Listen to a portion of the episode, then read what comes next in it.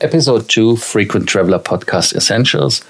In today's episode, I will talk to you about how to start collecting miles, points, and status. Welcome to the Frequent Traveler Circle podcast. Always travel better. Put your seat into an upright position and fasten your seatbelt as your pilots Lars and Johannes are going to fly you through the world of miles, points, and status. I'm Lars from Frequent Traveler Circle, bringing you the best tips and tools to get more miles, more points, and more status. And if you're new here, welcome and please consider subscribing. You will find most information in the show notes later on. Let's just jump in. You heard all the stories of people who made millions of miles and points, and they used them to jet around the world and have great experiences, stayed in hotels which are expensive um, for free. And yes, these people are existing, and I'm definitely sure there are more than I can imagine. But at the other hand, it is a lot of work and it's a lot of things you have to do to get so many points and to save. But hey, I'm here to tell you how to do it and to make this work less hard and more efficient for you to get more miles, more points, and more status. Yeah, what to do? The first thing is before you sign up, you have to think about what are your goals when you want to collect miles. What goals are there? Goal number one could be flying in more comfort. So you want to have points to upgrade into business class from economy class. Or the next thing is you want to fly cheaper. So you want to fly more and for less money.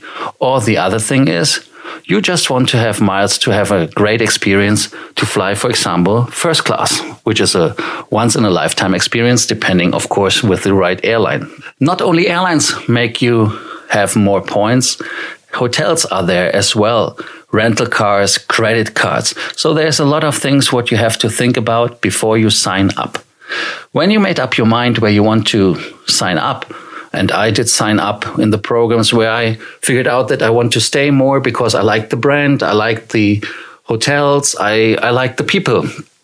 So I checked if there are not any sign up bonuses. Yeah, why sign up bonuses? Yeah, when you just sign up and you get points for free, that is, would be a shame if you just wasted the, the points not to take because you signed up over the wrong channel.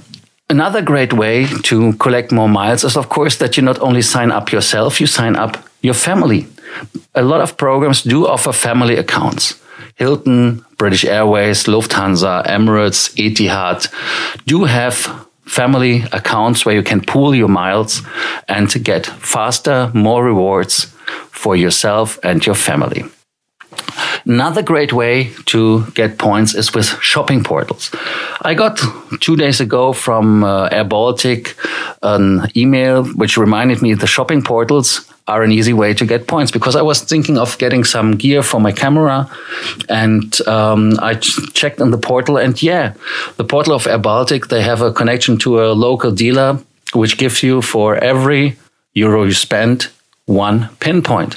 And what did I do? I just went to the portal, went via the affiliate link to the dealer, bought the item I wanted, and so I got points without any headache or hassle, which I wouldn't have gotten if I wouldn't have gone through the portal. And on top, of course, I got points for the credit card I used. So I made double dip with one purchase. Yeah, the right credit card. How to choose the right credit card. It's very difficult in certain countries to find a credit card which is fitting for your needs. And um, of course, I understand that. But to get the credit card which is fitting for you, you should just check if the programs you are signing up do have any affiliated bank in your region where you can get a credit card. And with this credit card, for example, there is a way to get a sign up bonus. Sometimes the sign up bonus is for free, but mostly it's always with a spend. In my case, it was, I think, $5,000 the last time when I signed up for an Etihad credit card in the UAE. And I got another 75,000 Etihad points for just spending the $5,000 it was in this case, I think. Yeah, and with this way, you can earn a lot of points. And um, yeah, when you imagine that you do that for your family as well, for your wife, for children, no, of course, the credit card for the children, be careful. Credit cards you should always use responsibly.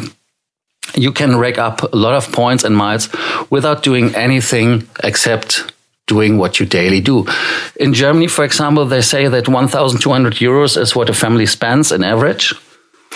So, um, yeah, 1,200 multiplied with 12, you see, that is an easy way to make points. And now you say, yeah, my landlord doesn't take credit card. How do I do that? There are services which are called Revolut or other names where you can charge the account with credit cards which means that they charge a credit card and you can transfer it with a normal bank transfer. And hey, here you see something where you just would have transferred the money from one bank to another bank, which doesn't give you any points. Here you would have gotten, uh, gotten points. Wonderful. I hope that you learned something in this episode again. The next episode will be about six tips I give you to start with collecting miles for beginners. But maybe if you're someone who is a professional of, as well, you will see some things which you forgot already and you can do to increase your points, miles, and status. Thank you for listening. Um, and do not forget to sign up if you have any questions right below the podcast in the comment section.